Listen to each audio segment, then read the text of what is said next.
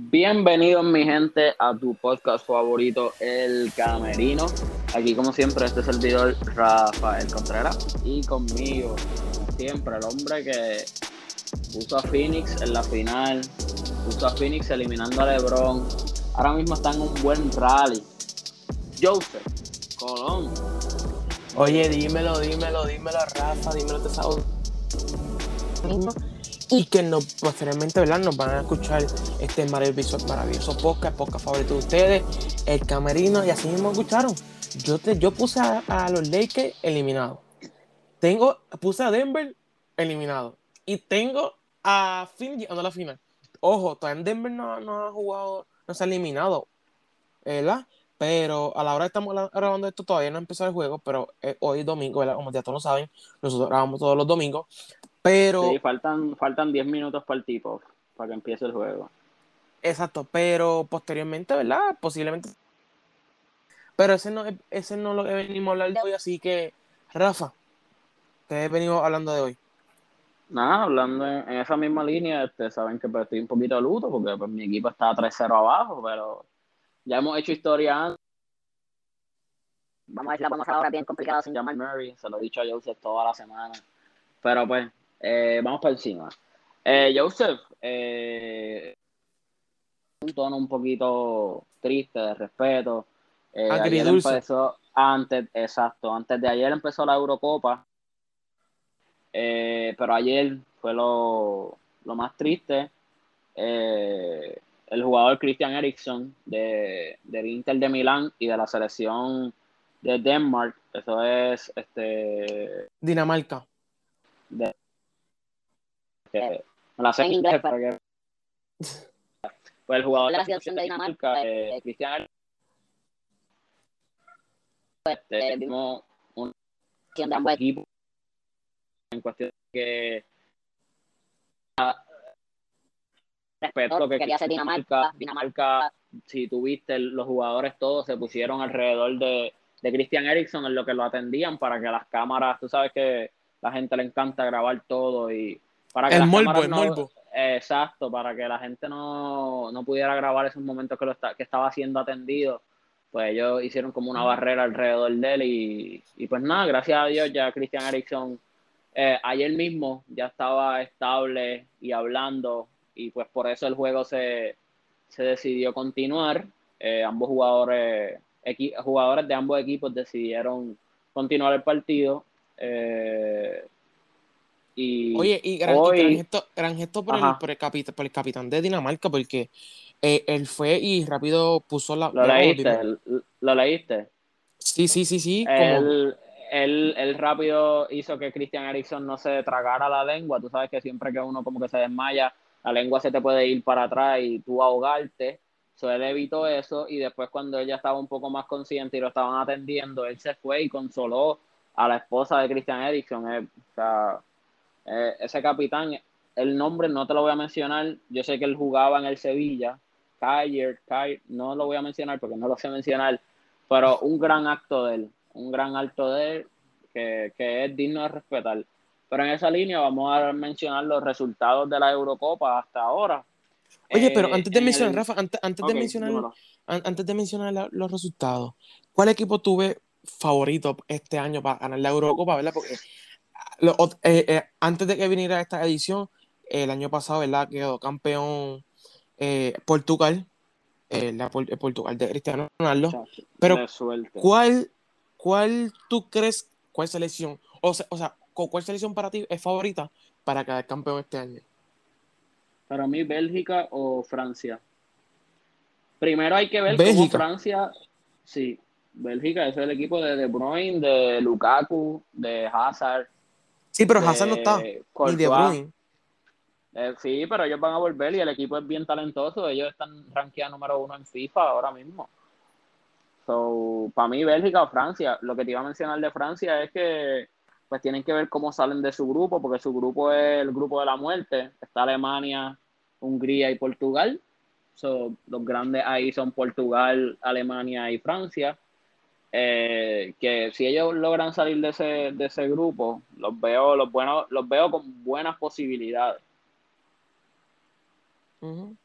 Y hoy mismo Hungría perdió 3 a, 3 a 2 contra, contra Holanda. So, vamos. No, no, fue, fue Ucrania. Fue Ucrania. Ucrania. Que perdió. Ah, verdad, sí, Sí. Pero mira, yo te voy a mencionar el mío. Para mí, el favorito. eh, y No es más por. Portugal. No, es más, es, es más por, por fanático, por un jugador, ¿verdad? Que es demasiado talentoso. Para mí, Inglaterra tiene todo el Me talento, gusta. Me gusta. todo el talento para poder ganar la Europa este año. Y añadiéndole a, a Inglaterra, ¿verdad?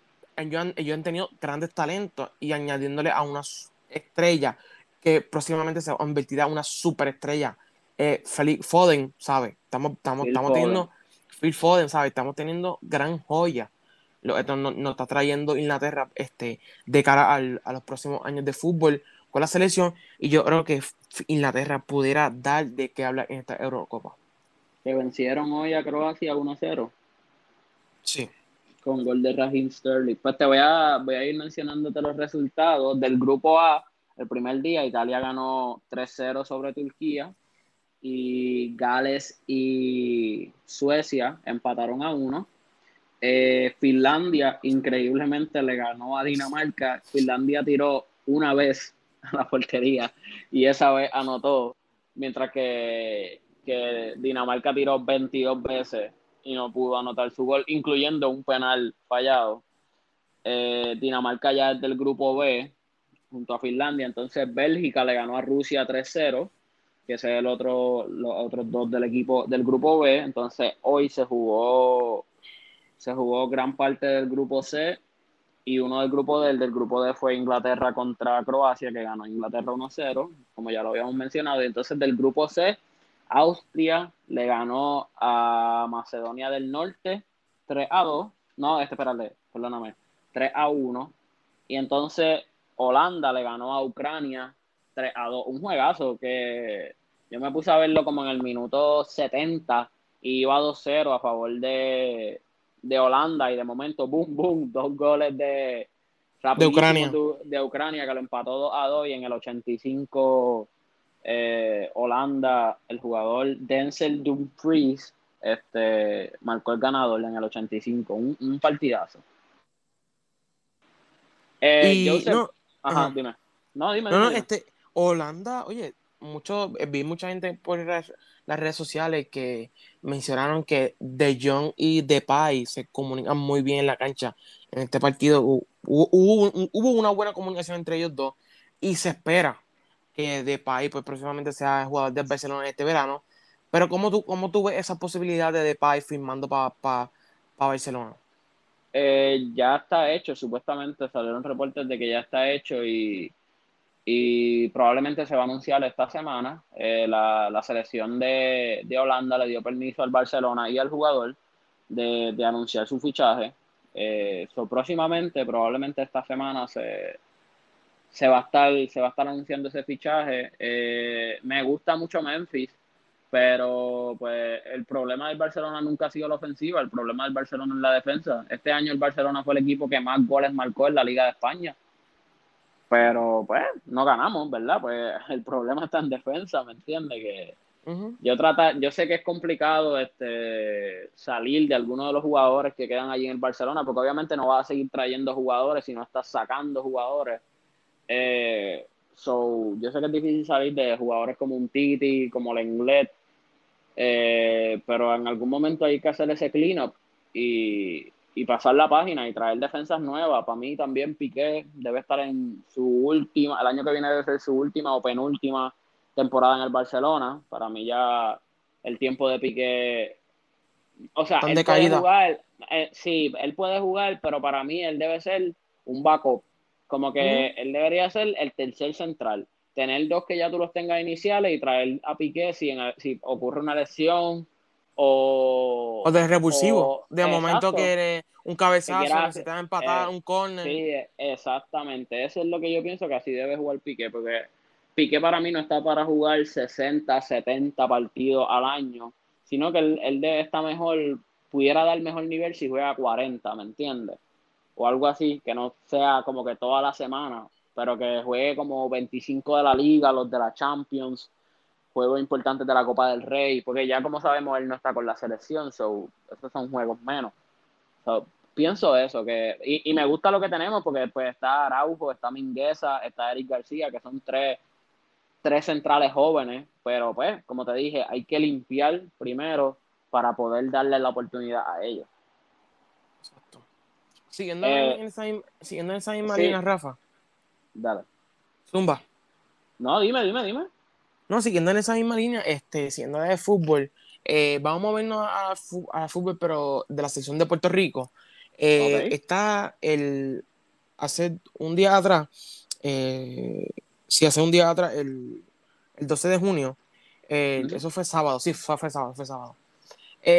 ayer, la selección de fútbol jugó un amistoso contra la selección de Uruguay en el, centena, en el histórico centenario, el estadio histórico estadio centenario de Uruguay, pero cayó ante la selección de Uruguay 5 por 1. Eh, en el minuto 57, Sofía Muertertis marcó el gol para, para, pues, para marcar un gol para, para la selección para Puerto Rico, Rafa. Duro, duro, en verdad. Eh, es, bonito ver el, el, fútbol creciendo en Puerto Rico. Obviamente, las muchachas yo pienso que están un poquito más adelantadas que los nenes porque los nenes es como un equipo, si tú lo ves más joven, por decirlo así, las muchachas es un equipo un poquito más experimentado, más, más maduro. O sea, es bueno ver, ver el fútbol creciendo y que, y que se lo tomen, aunque perdieron 5-1, pero es una experiencia de aprendizaje y es para tú medir tu nivel, ver dónde tú estás. Claro, y precisamente eso mismo, el dirigente, ¿verdad? El dirigente de la sesión de porteros también estaba debutando en ese partido ese es Chris Brown. Y voy a mencionar, voy a citar lo que él Pero el cantante. No, no. Este, voy, a, voy a citar rápido eh, lo que él menciona en, la conferencia de prensa y digo, estoy contento con lo que pudimos hacer en la segunda mitad. Aprendí mucho del equipo, no le, no las había visto jugar, solo las he tenido un solo día y es una situación difícil, pero es una gran experiencia para mí como entrenador. ¿Sabes? Que eh, con, esta, con estas expresiones nos estamos dejando llevar en cuenta que para el próximo partido, que estamos grabando esto hoy domingo, y para el 15, o sea, para el martes, nuevamente la selección de Puerto Rico vuelve a jugar contra Uruguay o otro partido amistoso en Uruguay. Estos partidos amistosos son de cara al clasificatorio mundial de las mujeres en el 2023. El de verdad, el de, el de los hombres es eh, para este año o para el año que viene en Qatar pero ¿verdad? desafortunadamente los hombres no pudieron eh, obtener ese boleto para ese mundial, pero las mujeres pues están, peleando también para ver si obtienen un boleto para allá, para eh, donde se vaya a jugar, celebrar eh, el, World Cup Woman FIFA. Así que Rafa, estamos viendo un, nivel de fútbol en Puerto Rico cada vez estamos elevando un poco más. y eso es bonito para Puerto Rico. Es bonito para que salgamos, para que Puerto Rico salgamos de esos tres deportes de las tres B, el baloncesto, el béisbol y, la, y el boxeo, y que se incluya un cuarto deporte de que la afición, la gente lo apoye, como lo es fútbol. Eh, antes de que pasemos a otra cosa, quiero mencionar también que hoy empezó la Copa América, que se está jugando en Brasil. Eh, Brasil jugó el primer juego, ganó 3-0 sobre Venezuela y en estos momentos se está jugando Colombia contra Ecuador eh, va 0-0 en el minuto 15. ¿A quién tú ves como favorito en esa Copa América? Argentina. ¿Tú crees? Argentina. Lo, o, te está, estás yendo por fanático. No, no, no, no. Pues vamos, a darle, vamos a darle a un fanático. Yo veo como favorito a Brasil. Muy bien. Esa es la contestación correcta. Esa es La contestación, esa es la contestación correcta. Yo amo a Messi, obvio y todo lo que tú quieras, pero la contestación correcta es, Brasil. Tiene un equipo muy completo. Eh, es muy, como te digo, muy sólido en defensa, es extremadamente bueno en ataque, tiene un buen medio campo, la banca también es buena. O sea, para mí ellos son, ellos son el equipo favorito. favorito. Sí, sí, eh, no, no hay break. Para mí, por decirlo así, no hay break. Yo pienso que salvo lesiones, ellos deben, deben ganar. No veo como que Argentina con, lo suficiente para, para ganar, o sea, y no solo Argentina, sino los otros equipos. Hoy, hoy es un juego que tú ves y, ganan 3-0, ¿me entiendes? sea, empiezan muy bien. La, que eso te da, te da confianza, te da ventaja. Empezar así, ganando tu primer juego 3-0. los veo como favoritos. Vamos a ver, porque pues Argentina en los otros años pues han, llegado a las finales, pero se han tirado la barquilla del año y le entra el filo olimpio, como decimos acá en Puerto Rico, y pierden la, final. Eh, siempre, ok. Sí, pero las finales siempre son pegadas. Lo que pasa es que, que pues, oportunidades claras que fallan y pues afecta, ¿me entiendes? Eso, eso afecta. Así mismo, así es, Rafa. Eh, vamos, vamos, vamos, para el próximo tema. ¿Cuál es el próximo tema? Dímelo. Vamos. Eh, dime, dime. Sí, dime, no, dime tú, dime tú. Eh, de la NBA, ¿verdad? Estamos, estamos, en la misma línea, ¿verdad? Sí. Eh, ahora mismo se está debutando, ya empezó, debo decir, ya empezó, ahora estamos grabando esto, ya empezó el juego de Phoenix contra Denver Nuggets. Eh, cuando vemos unos Phoenix son ganando la serie 3 a 0. ¿Qué me puedes decir sobre esa serie, verdad? Porque tu equipo favorito es Denver. Pues papi, nada, eh, es, lo, es, lo, que te dije al principio del. Diablo, este, es lo que te dije al principio de, del podcast. Eh, bueno, mía, es que estoy, mientras estamos hablando, estoy viendo el juego también y acaban de pitar una porquería que pues me molestó. Este, hmm. es, es complicado, es complicado, te lo, te lo llevo diciendo toda la semana, te lo dije al principio del podcast, es bien complicado sin llamar Mary. Y no voy a poner esa excusa porque no me gusta poner la excusa de las lesiones, pero es que es real. O sea, tú ves la serie y a Denver lo que le está dando problemas, aparte de la defensa, este, bueno, hay dos problemas primarios en Denver ahora mismo. En el perimeter defense, o sea, la defensa del perímetro, y shot creation, alguien que pueda crear tiros para sí mismo, que, no, que la bola no tenga que pasar por las manos de Jokic. Eso se está viendo y te lo digo porque si, por ejemplo, a nosotros nos falta ahora mismo Jamal Murray, que, que o sea, todo el mundo vimos a Jamal Murray en la burbuja el año pasado, no nos vamos a hacer los locos. Y no solo en la burbuja, Jamal Murray lleva dos años, o sea, el año antes de eso, que fue la primera vez de Denver en los playoffs en mucho tiempo, Jamal Murray tuvo unos playoffs inconsistentes, pero él tuvo juegos grandes con todo y eso en los playoffs, que te da a saber que Jamal Murray es un jugador que le gustan los playoffs, está hecho para ese momento.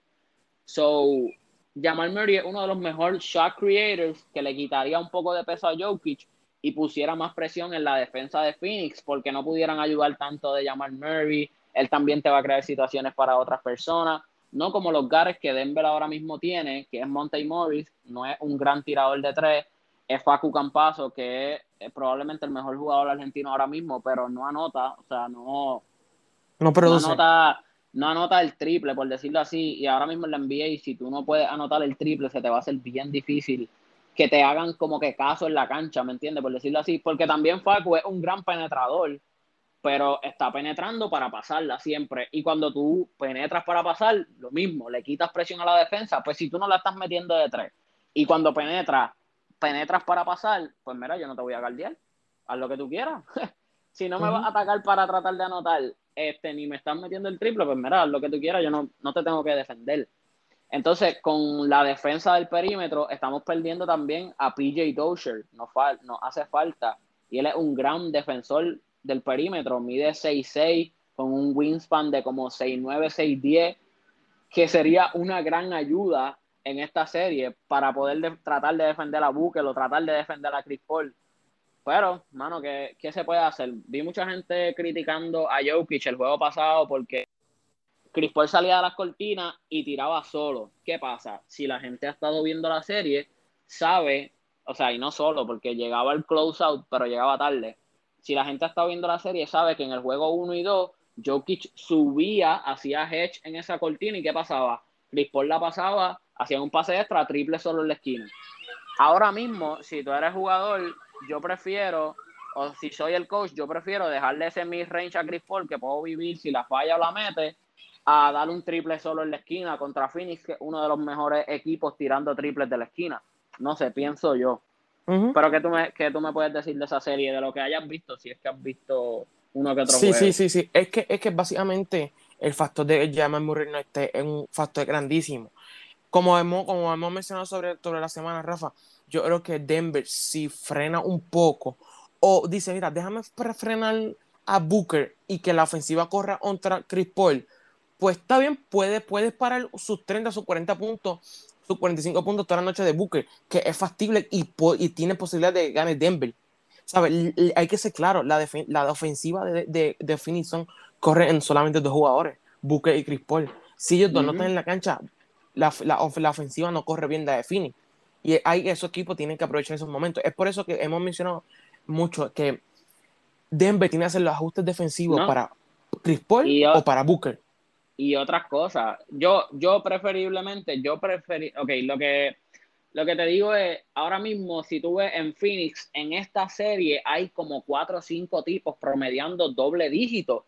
Pues, mano, yo preferiría que Booker y Chris Paul me metan 30-40 y limitar un poco a los otros tipos a que me venga a estar ganando los partidos gente como Michael Bridges, como Jay Crowder, vengan a estar ganando los partidos ellos, ¿me entiendes? Cameron Payne. Exacto, Cameron Payne. Otra cosa que, otro problema con Denver está haciendo que no están metiendo canastos solo. Denver, este, esta serie no ha, ha fallado, no te sé decir el, el número exacto, pero sé que entrando al juego pasado, sin contarte el juego 3, Denver estaba como 11 de 44 por ahí en tiros que se considera que considera open. Un tiro que se, perdóname, wide open. Un tiro que se considera wide open es un tiro que el, el defensor más cercano está a más de 6 pies de ti. So, si tú estás 11 de 44, Joseph, tú sabes, en tiros que están considerados wide open, tú sabes que estás teniendo problemas. Y, este, jugadores como Facu Campazo, Austin Rivers, que en la serie pasada ofensivamente no fue que te dieron un montón, pero te aportaron un poquito, esos jugadores ahora mismo no están apareciendo, no están, como te dije, no están metiendo los tiros solos. Eh, y, y, eso afecta, mira, ahora mismo Campazo tira un triple solo, falló. o sea, ¿me entiendes? Un tiro, o sea, lo que se considera wide open. Denver de esta serie sin llamar Murray ha sido muy complicado. Entonces, la segunda opción tuya iba a ser Michael Porter Jr. Ellos, ok, Michael Porter Jr., si yo, la, yo lo estaba hablando con un amigo mío en estos días, para mí Michael Porter Jr. perdió mucho esos dos años que, que él se lastimó. Eh, perdió mucho en el sentido de que 18-19 son como los años que tú estás en desarrollo, por decirlo así, y, y, y en development te está, es los años que tú más te estás desarrollando. Y entonces al él perder esos dos años por lesión por la espalda, perdió mucho, no tuvo casi la experiencia de college, que, que a él lo vacilan porque es malo en defensa, pero el mismo papá de él dijo, mira, si Michael Porter hubiera, hubiera, hubiese estado como que saludable en Missouri, él hubiese aprendido un montón porque aparentemente el coach de Missouri es un gran coach defensivo.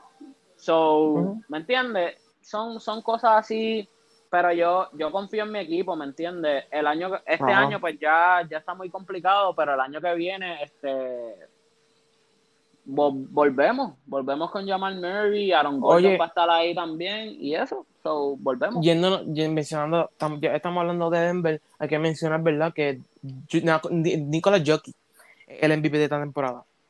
Sí, sí, sí, claro, tú sabes eh, que más que feliz yo estaba por eso. Claro, claro, claro.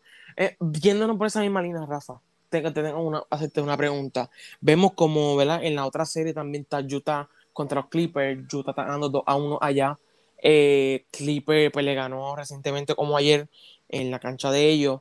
Eh, te tengo mencionado esto. Ya hablamos de Booker, pero vamos a hablar un poco de esta conversación. Para ti, posiblemente, ¿verdad? Que, que se pudiera ocurrir que Booker y Donovan Mitchell se enfrenten en esa segunda ronda. Para ti, ¿quién de los dos es mejor y por qué? Para mí, personalmente, me gusta más Donovan Mitchell. Si vemos las carreras de ellos, en cuestión de promedio, es bien parecido. Este, este es el plato grande que, de lo que me había hablado de los temas de hoy. Este es el plato grande que tenías para hoy, hoy para nosotros. Claro que sí. Pues mira, eh, a mí me gusta personalmente, me gusta Donovan Mitchell. Como te dije, los promedios de carrera de ellos son prácticamente iguales, son bastante parecidos. Si, si te pones a ver, son bastante parecidos. Pero por la única razón que prefiero a que prefiero a Donovan Mitchell es porque él lo ha hecho en los playoffs. Y obviamente no es quitarle crédito a Booker, porque Booker pues este año lo está, lo está haciendo, ¿me entiendes? Y es, su primer año en los playoffs y lo está haciendo, lo está haciendo muy bien.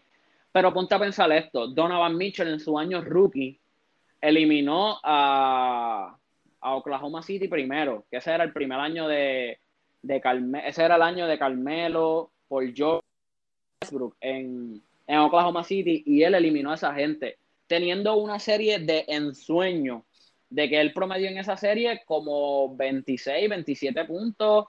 Fue rookie que metió una serie de playoffs y todo eso. Donovan Mitchell. El año después, no me acuerdo contra quién se enfrentó, pero sé que tuvo unos playoffs también brutales, promediando 26, 27 puntos. El año pasado, sí, ya ese sería que voy bien en el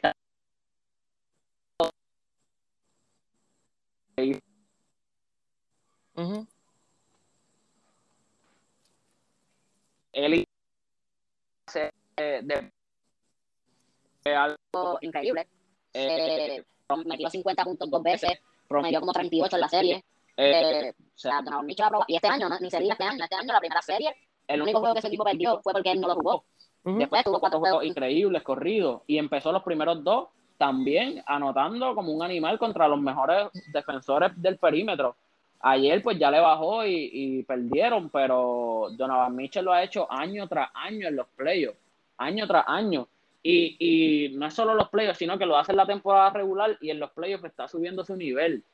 Y eso es lo que los grandes jugadores hacen. Obviamente quiero ver más de Booker en cuestión de, de verlos más años en los playoffs, que esperemos que ya con esta experiencia pues siga, siga llegando más años y, y lo que ha hecho este año me ha impresionado, obviamente me, me está metiendo el cuchillo en la espalda contra mi Denver Nuggets, pero quiero verlo un poquito más de años. Para mí, en lo personal, me encanta Booker, pero si tuviera que escoger uno de los dos, escojo a Donovan Mitchell. ¿Y tú? Pues mira, yo, yo, yo difiero. Yo si tendría que coger uno de los dos, te cogería a Booker. Por tan sencilla razón de que en, ¿verdad? Booker no, como bien mencionaste, Booker no ha tenido tantas apariciones en la playoff como lo tuvo Mitchell desde su primer año. Eh, pero lo que ha hecho Booker sin, la, sin los playoffs durante la temporada, desde su primer año de carrera, ha sido impresionante. Ha sido una, una temporada que cualquier jugador de la NBA lo quisiera tener. Vemos como el año pasado también se fue unos finison que nosotros nunca teníamos unos finison ganando ocho juegos corridos y ganando contra equipos grandes sin estando Chris Paul, o sea, sin estando el equipo que tienen ahora, que para mí es mucho mejor el equipo que tiene ahora que el equipo en comparación del año pasado. Pero Mitchell no, tampoco se le quita mérito. Mira, yo, yo, te tengo una, una, comparación, este, Rafa. Si tú estás en un campo, tú, eres una persona de un campo, de campo, vives en un campo, eh, y tú no tienes auto, pero te vas a comprar un auto, y tú dices, hermano, voy para para para el dealer de la Mercedes. Tú sabes que en Mercedes los carros más lujosos, uno de los carros más lujosos. Pero mm, va a la Toyota y, ve la Tacoma. ¿Cuál tú prefieres? ¿La Tacoma o la Mercedes? Vive en un campo. Pues la, la, la Tacoma, obviamente. La Tacoma, claro está. Para mí, Mitchell es el jugador como que mucho lujo, mucho lujo, mucho lujo, mucho lujo. Para mí, Booker es el más callado, el menos, que, el menos costoso y hacen más trabajo que Mitchell. Para mí. ¿Qué? Para mí. Joseph, está hablando de un tipo que sale con Kendall Jenner, una chamaca que tiene bastante atención en el media y, tiene bastante chavo. Y Booker, escucha, escucha, y Booker siempre ha estado bien puesto como que en las redes sociales, bien crecido y eh, tú ves en los carros que él llega, los carros que tiene, no me digas que tú piensas que Booker de, entre los dos, no, no, yo sé, yo sé, pero de entre los dos, que Booker es más callado que Donovan Mitchell. Mm, o sea, yo digo no, jugabilidad, jugabilidad, no en los carros lujosos ni nada por el estilo, porque pues, ajá, los dos tienen carros lujosos. ¿Tú me no, pero mira, yo te voy a traer, entonces vamos a seguir debatiendo, yo te voy a traer, mira los, los promedios de Mitchell en su carrera son de 23 puntos, en su carrera regular, season regular, son de 23.4 puntos, 4.1 rebotes, 4.3 asistencias. En shooting, en shooting splits de 44, 33. Mira lo que él promedia en su carrera en los playoffs. 28.5 puntos por juego. 5 eh, rebotes, 4 asistencias. En shooting splits, o sea, el field goal de 44, 39 de triple y 87 de free throw. So es un jump, no es, no es tan, no se nota tanto si lo ves así como que lo pero el tipo siempre eleva sus números en playoff. Como que en su primera season en Utah, él en la temporada regular promedió 20 puntos por juego, 3 rebotes, 3.7 rebotes, 3.7 asistencias. En los playoffs promedió 24.4 puntos por juego, 6 rebotes, 4 asistencias. Y como te dije, sacó a su equipo del primer round. El año pasado, el, su segundo año, ahí sí bajó. Como que en la season promedió 23.8, en los playoffs promedió 21.4. Que ese año, pues, pero ese año tenía que haber algo mal con él porque ese año tiró 73% del free throw, cuando está tirando en su primer año 91, el año pasado 95, este año 85, so, algo, algo había mal con él. Entonces, el año pasado, que promedió 36.3 puntos por juego con, con 5 rebotes, 5 asistencias, eh, tirando 95 del free throw, 51 eh, del triple y 52 del campo. O sea, Donovan Mitchell para mí es, increíble. Es increíble. Yo personalmente escogería a Donovan Mitchell. Bueno, eso lo, tú piensas, esa es tu opinión, es respetable, pero para mí, pues te digo, Booker es el jugador, dentro de la cancha, es el jugador más callado, con a Mitchell. Mitchell es más roncón. Mm. Y, ¿Por qué la risa? Sí, para mí sí. Chacho, si Booker, Booker, Lacho, en verdad, Booker ronca mucho, bro. Él, tú lo ves jugar y... Pero te voy a dar, te voy a dar los numeritos de Booker en su carrera. Claro. Eh, los últimos dos años ha sido, ha sido All-Star, pero su primer año promedió 14 puntos con Su segundo año subió a 22 puntos 3 rebotes, 3 asistencias. Su tercer año, 25 puntos, 4.5 rebotes, 4.5 asistencias. Su último dos años, bueno, sus últimos dos años antes de este son básicamente igual. En ambos promedio 26.6 puntos por juego. En ambos promedio 4, 4, 4 rebotes, aproximadamente 6 asistencias con la llegada de Chris Paul no pudo seguir su, ¿cómo te digo? todos los años estaba mejorando su promedio, pues este año pues le bajó un poquito porque llegó Chris Paul y promedió 25.6 puntos, 4 rebotes y 4 asistencias, que le bajó un poquito. Son ambos grandes jugadores, Joseph, pero yo he visto a hacerlo como que consistentemente y en, y en como que the big stage. Sí, sí, eh, el Donovan Mitchell se crece más en los momentos grandes. Y, ha tenido, y ha tenido más momentos grandes que Booker, hay que decir, es una realidad. Y es por eso que a lo mejor tú lo tienes, tú lo tienes así, pero Booker te, ha demostrado, ha venido de menos a más. Y eso también lo hace grande a Booker. Recuérdate, para los tiempos de, de, Marco Jordan, Marco Jordan su primer año llegó a, los playoffs. Primera ronda se fue barrido. Pero, ¿me entiendes? Va de menos a más. Y Booker, yo lo veo así, vas de menos a más. Y es ahora en donde está explosionando. Y es por eso que para mí Booker es mucho mejor que Donovan Mitchell. Sí, ambos son de los mejores jugadores con menos de 25 años. Tú no pensarías que Booker tiene menos de 25 años porque lleva como 6 años en la liga, pero Booker en su momento fue, era el, el más joven de su clase. So, Booker entró a la NBA como con 19 años. So, ambos, ambos son, ambos son máquinas, en verdad. Quiero, o sea, yo, o sea, a mí me encanta la NBA y lo que, lo que tiene para el futuro. El que no le guste, el que solo ve la NBA por, por, tirarle, la, por tirarle la mala a LeBron o por tirarle la buena a LeBron eh, y no en verdad no se está no se esté dando cuenta de, Disfrutando nivel más de mal. ta- Ujú. No, no, del nivel de talento que viene subiendo. Si tú ves jugadores menos de 25 años, Donovan Mitchell, Devin Booker, Trey. Young, Luka Doncic, Zion Williamson, Ja Morant, Michael Porter Jr., Jamal Murray. Eh, Embiid. tengo que seguir pensando. No, en, Embiid yo creo que ya, ya cumplió los 25. Ni a él ni a Jokic lo mencioné porque ambos yo creo que tienen 26, que ya, lo, ya los cumplieron. Ben Simmons, no, Jason. Tatum, no, este Antetokounmpo tampoco. Ben Simmons, Jason Tatum, eh, Jalen Brown. O sea, todos esos jugadores son menos de 25 años. O sea, este, Lonzo. eh, no, no voy a mencionar a Kuzma, no voy a hacer eso. No, Este, escucha, escucha. Salió en última hora, salió en última hora. Ku- Ka- Kai Dime. Kuzma eh, firmó con Shanghai a jugar la de Shanghai Sharks está brutal. Eh, hace unos años se consideraba a Kuzma como un Brandon Ingram. Se considera como uno de esos mejores talentos, pero últimos Zion años, Williamson. obviamente, sí, sí, lo mencioné.